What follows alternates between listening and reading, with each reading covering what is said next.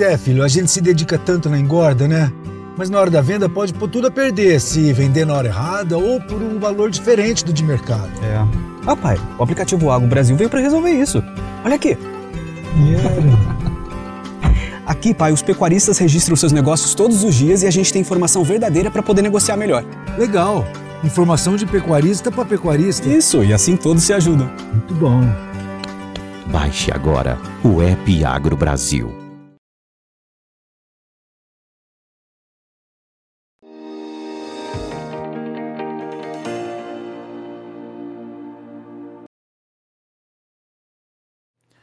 Olá, muito bom dia a você ligado no Notícias Agrícolas. Estamos no ar nesse horário, você já sabe, é o nosso tradicional bate-papo, nosso tradicional boletim para entender o mercado do boi. E o mercado segue firme, segue forte, muito em função de uma oferta restrita, uma oferta que vem diminuindo, seja é, pelo, pelo volume de animais que realmente diminui, seja pela própria postura do pecuarista nesse momento, principalmente aquele que tem o animal para negociar, de estar tá mais reticente aí na hora de vender. A gente vai conversar sobre isso e sobre a precificação aí do boi gordo com o Iberville Neto, lá da HN Agro. Seja bem-vindo, meu amigo. Obrigado mais uma vez por estar aqui com a gente, nos ajudar a entender um pouquinho mais desse mercado. É, mercado que segue firme, eu falei que é em função de, de oferta. Dá para mensurar isso? Dá para entender como isso está impactando aí é, na formação dos preços? Iberville, seja bem-vindo. Olá, Alexandre. Olá a todos. É um prazer estar aqui, Alexandre. E vamos lá. Alexander, o que, o que a gente tem observado realmente é que a oferta tem ditado o ritmo dos preços. É, o mercado o pós-final de safra, aí a gente chegou na entre-safra efetivamente, e, e, o pecuarista que tem gado ainda para bater agora já é aquele pecuarista que não precisou abater na, na, chegada da seca, então ele já tem alguma estratégia ou ele tem um caixa mais confortável. E em volume de gado, efetivamente, a gente não tem grande volume mesmo. Mas quem quem está com gado é disponível para abate aí acaba é, dando as cartas e pedindo valores maiores pela arroba então, pedidas aí 5, 10 reais acima do que dos preços de balcão têm sido comuns e o mercado não está subindo necessariamente isso de um dia para o outro, mas também o frigorífico não tem conseguido comprar em, nos valores tentados. O mercado está firme e com possibilidade de valorização mesmo. É, as escalas não, não conseguem se alongar, né, Iberville, nos frigoríficos? Não, Alexandre, a gente tem uma escala aí em geral é, que não, não a semana não está fechada né, pra, na maior parte das regiões. Quando a gente pega Mato Grosso do Sul e São Paulo, a gente tem escalas um pouquinho melhores, ou, ou menos apertadas, seria o, o, termo correto, mas não em, em lugar nenhum a gente está com um frigorífico confortável aí na, na, aquisição de gado. E lembrando que a gente já está indo para aquele. A gente está na segunda quinzena, mas já se aproximando do final de mês. E aí é aquele período no qual o frigorífico já tem que correr atrás da boiada para ofertar para o varejo no início de mês, né? na virada de mês. Então, não, não diria que essa semana, mas a semana que vem é essa semana de, de abater para disponibilizar a carne aí para os elos seguintes. Ou seja, a viabilização de negócios deve ocorrer aí nos próximos dias, então. É, o pecuarista puxando para o lado dele, o frigorífico tentando emplacar os preços que estão sendo praticados e que já são patamares novos aí desde semana passada ou retrasada, é, mas tudo indica que a gente vai ver aí uma possível evolução ainda nesses preços, Bervini. Sim, Alexandre, eu diria que sim. Eu diria que sempre com todas as variáveis à mesa, todo o cuidado, mas é, a tendência de mercado é de, de, ajustes positivos, sim, nas próximas semanas. Um, um indicativo importante disso é o mercado atacadista de carne com osso. Ele tem uma correlação altíssima com o preço do boi e, e ele subiu agora 2,6% ao longo de junho e ele vinha em queda desde de março. Então houve uma inversão de tendência nessa carcaça no mercado doméstico e isso, isso é um bom indicativo quando a gente pensa em precificação de boi gordo. E do lado das exportações, é, nós seguimos só com, com notícias positivas na, nos números oficiais. Há relatos de, de, de China brigando um pouco mais na precificação desse, dessa carne que vai para lá, nos negócios que têm sido feitos, mas por outro lado, os números consolidados, por enquanto, só trazem boas notícias. Muito bem, vamos, vamos então é, entender esses dois fatores que você trouxe que tem a ver com demanda, né? É, essa, essa mudança de preço da carcaça que você é, colocou aí, ah, que desde março vinha negativo e que agora em junho é, deu uma acelerada aí e ganhou mais de 2%. Tem a ver com essa escassez de oferta ou tem realmente uma demanda nova acontecendo, Iberville? Porque a gente já está entrando, já está entrando, não, já está em plena segunda é, quinzena do mês e o mercado segue firme, né? Sim, Alexandre. É, eu diria que para a gente é, estabelecer um culpado, no, no, bom sentido, por esse, esse mercado mais firme para o atacado, eu diria que a gente está falando de uma oferta menor. Então, a oferta tem sido a causa desse, dessa valorização dos preços no atacado, mas, paralelamente, a expectativa é de uma melhoria de consumo, primeiro com o início de mês, agora o início de julho, né, nas próximas semanas, mas pensando em médio prazo, a gente deve ter um segundo semestre é, de consumo melhor. Sazonalmente, o segundo semestre é de consumo mais positivo, a gente tem as eleições que acabam é, colocando mais dinheiro na economia, girando um pouco mais de dinheiro. A gente tem Copa do Mundo, que é uma coisa mais pontual, mas também ajuda. E a gente tem, aí já pensando em competição com o mercado externo, o câmbio se valorizando um pouco. Então, esse câmbio influenciado pelas taxas de juros que subiram lá fora, é, ele tem trabalhado mais firme na, nos últimos dias, nas últimas semanas, inclusive, e isso acaba colaborando com, uma atratividade maior das vendas é, lá fora. Então, isso ajuda a enxugar o mercado doméstico, consequentemente mantendo preços firmes aqui. Muito bem. E essa, e essa variação positiva é, da carne da carcaça casada também, ela dá mais fôlego para o frigorífico poder oferecer mais também, né? Isso, Alexandre. Aquele frigorífico de mercado interno que não tem acesso às exportações, e especialmente à China, é, ele vinha, o ano passado foi um de margens bem apertadas. Esse ano a gente olha as margens médias aí, é, tomando indicadores, alguns indicadores como base, o próprio indicador da Scott, por exemplo, os equivalentes da Scott, e eles estão mais dentro de uma média histórica.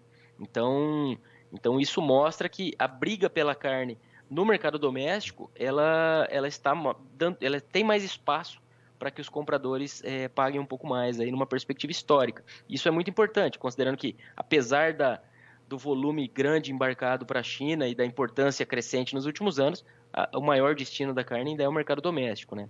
Muito bem. Mas a exportação não fica atrás. Você mesmo já contou para a gente que vem surpreendendo. Ontem saíram os números do CSEX. O que, que tem de novidade, Berville? Alexander, aqui eu trazendo os números, como você disse, que saíram ontem, nos primeiros 12 dias úteis de junho, nós tivemos uma média diária de 8,2 mil toneladas de carne bovina in natura embarcadas. Isso representa um aumento de 22% na comparação com o mesmo período do ano passado. O preço médio, lembrando que o preço médio já vinha, nós já viemos de recordes consecutivos aí nos últimos meses, e, e ele vem com 6.800 dólares por tonelada é, na média parcial de junho de 2022, um aumento de 32% na comparação com o mesmo período do ano passado, e esse aumento de volume e aumento de preço resultou em um aumento de 60% no faturamento médio diário é, nesses primeiros 12 dias úteis de junho. Então, existia, né, Iberville, uma preocupação muito grande sobre a demanda chinesa, né?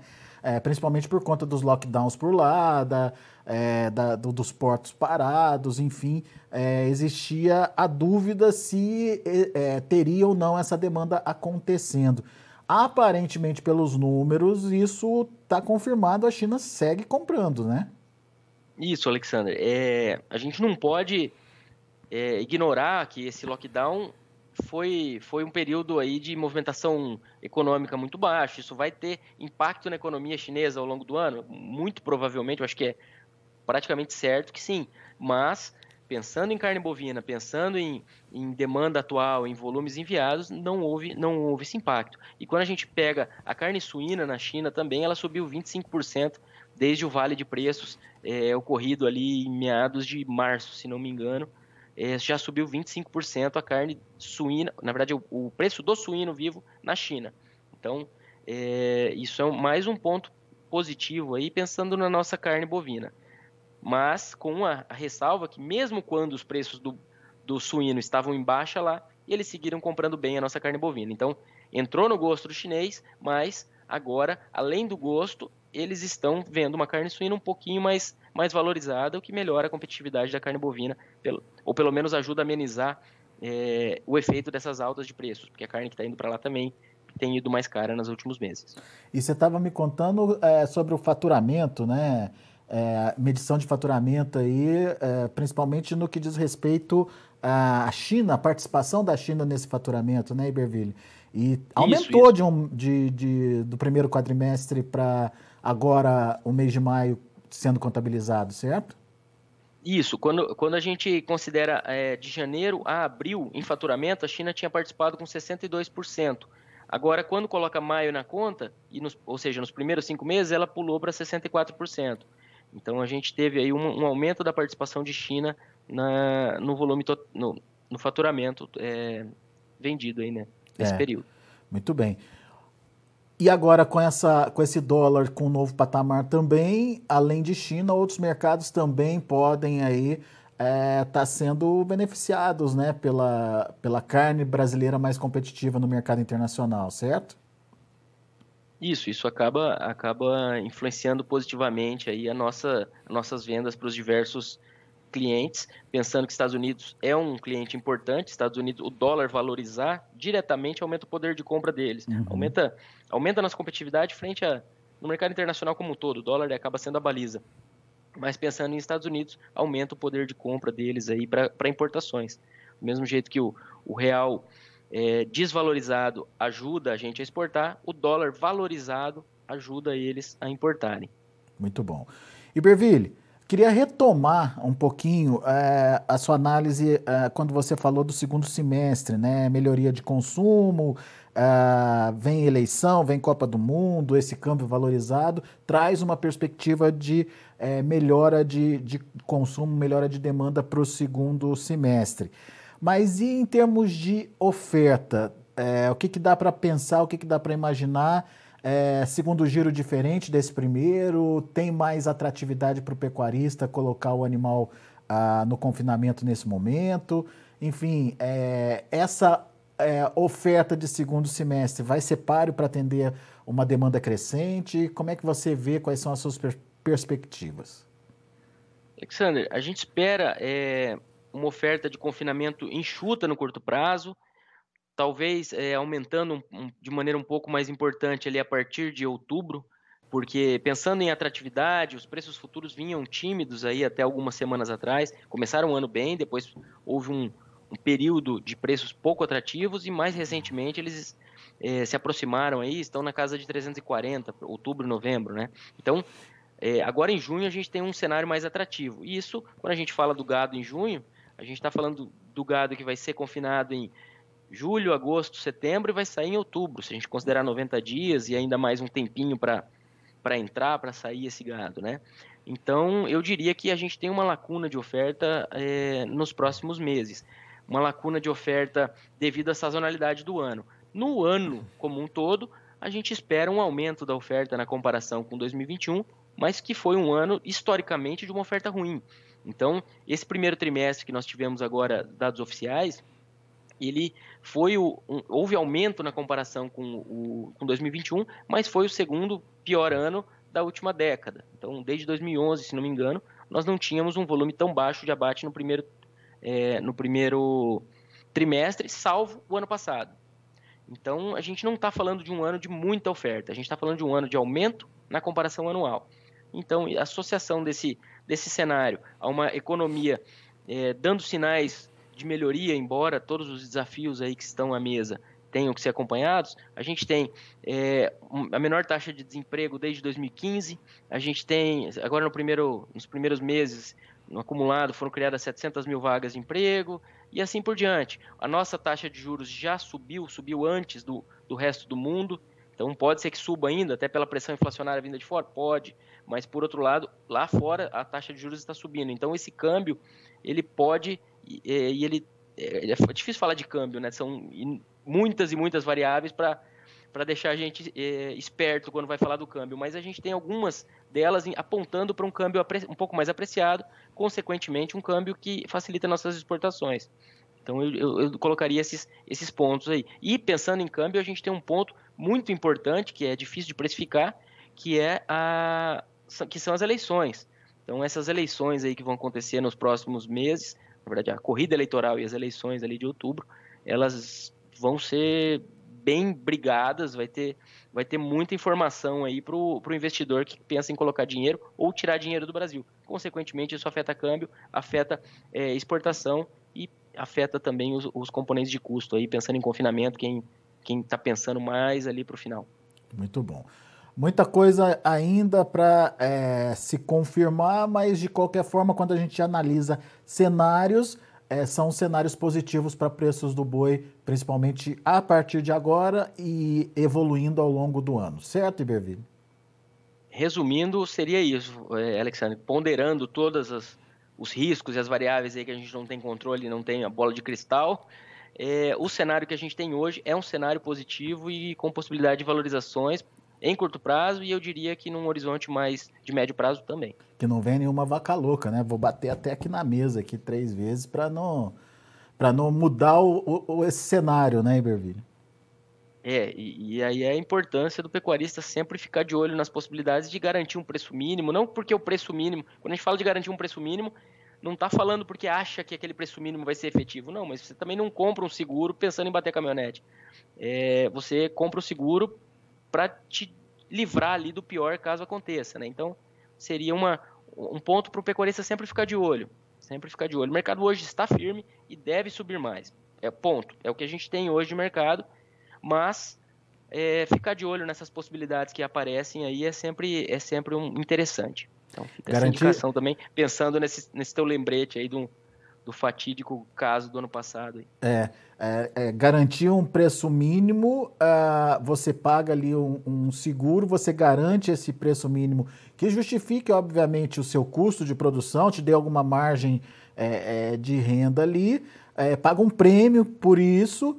E se o mercado for acima disso, você pega seu boi e vende a preço de mercado e perde o prêmio, que nem acontece com o, o carro hoje, certo? É essa a estratégia. Exatamente. Exatamente. Eu gosto muito dessa, estratégia que você comentou, que são as opções de venda, né? Que são as puts, comprar as puts. Por quê? Porque se o mercado o mercado do boi gordo ele tem surpreendido nos últimos anos. A gente está numa fase de baixa do ciclo, estruturalmente, a média de preços esse ano tende a ser menor que do ano passado em valores deflacionados, mas alguma esticada maior que esse mercado der, o pecuarista ganha na alta e não perde o seu, o seu poder de compra de reposição, né? Porque às vezes quando o pecuarista trava um valor fixo, seja com frigorífico, ou seja na bolsa de uma maneira mais, mais travada ali, e o mercado sobe, mesmo que se ele garantir o lucro, beleza, aquele, naquele ciclo ele vai ter tido resultado positivo, mas ele perde poder de compra para reposição do próximo giro, se, se for confinamento, se for gado a pasto, e aí tem que vir dinheiro de fora da atividade para começar um novo ciclo, né? É. Então, mesmo que ele não tenha tido prejuízo naquela, naquele, naquelas cabeças, quando a gente considera ali a reposição de estoque, a, a conversa é, pode, Muda, ficar, né? pode ficar ruim. E do lado do no mercado, comprando uma opção de venda, aí o pecuarista ganha na alta e, e, e, fica tudo, tudo protegido. Ele só tem aquele custo realmente como se fosse um seguro. Boa, Iberville. Bela dica. Meu caro, mais uma vez, muito obrigado pela disponibilidade de estar aqui com a gente e dividir um pouquinho é, do que você está vendo aí do mercado, da sua experiência com o pecuarista que nos acompanha aqui no Notícias. Obrigado, volte sempre, Iberville. Obrigado, Alexander. É um prazer. Um abraço a todos. Valeu, abraço. Tá aí, Iberville Neto, HN Agro aqui com a gente no Notícias Agrícolas, analisando o mercado, tendências positivas para os preços, tanto a curto quanto a médio e longo prazos aí até o final do ano, se o cenário, obviamente, é, se sustentar, esse cenário de melhora de demanda que tradicionalmente acontece, e esse ano com mais incremento de eleição, de Copa do Mundo, é, de câmbio valorizado, de dólar valorizado aí, ah, dando sustentação para as exportações, isso é positivo para os preços também. Obviamente que a gente tem que ficar de olho nessa tal recessão é, mundial que tanto está se falando aí, ah, para entender qual o impacto disso na demanda dos países, principalmente os países que compram da gente. Mas é, levando em conta que esse impacto seja menor, enfim, a gente tem aí, portanto, uma possibilidade bastante interessante para os preços. Muito bom, deixa eu passar para vocês os números de andamento dos negócios lá na B3, Mercado Futuro em São Paulo. De olho na tela, o junho 324,30 está com alta de 0,23%. O julho, é, trabalhando no 0 a 0, 334,50. O agosto, 337,30. Está caindo. O agosto, 0,44% e o novembro, sem negociação. Indicador CPEA fechou uh, o dia de ontem a R$ 323,60, com uma alta de 0,97%. Muito bom, são os números de hoje, Mercado do Boi, aqui no Notícias Agrícolas. E você que está nos acompanhando pelo YouTube, não deixe de se inscrever aí no YouTube, não deixe de dar o seu joinha, o seu like, para que você possa receber as nossas notificações também nos momentos em que os nossos boletins entram no ar. É muito importante a sua participação e a gente agradece a todo o público que nos acompanha também pelo YouTube. Notícias Agrícolas, 25 anos ao lado do produtor rural. Se inscreva em nossas mídias sociais. No Facebook, Notícias Agrícolas. No Instagram, arroba Notícias Agrícolas. E em nosso Twitter, arroba Norteagri. E para não perder nenhum vídeo, não se esqueça de nos acompanhar no YouTube e na Twitch, Notícias Agrícolas Oficial.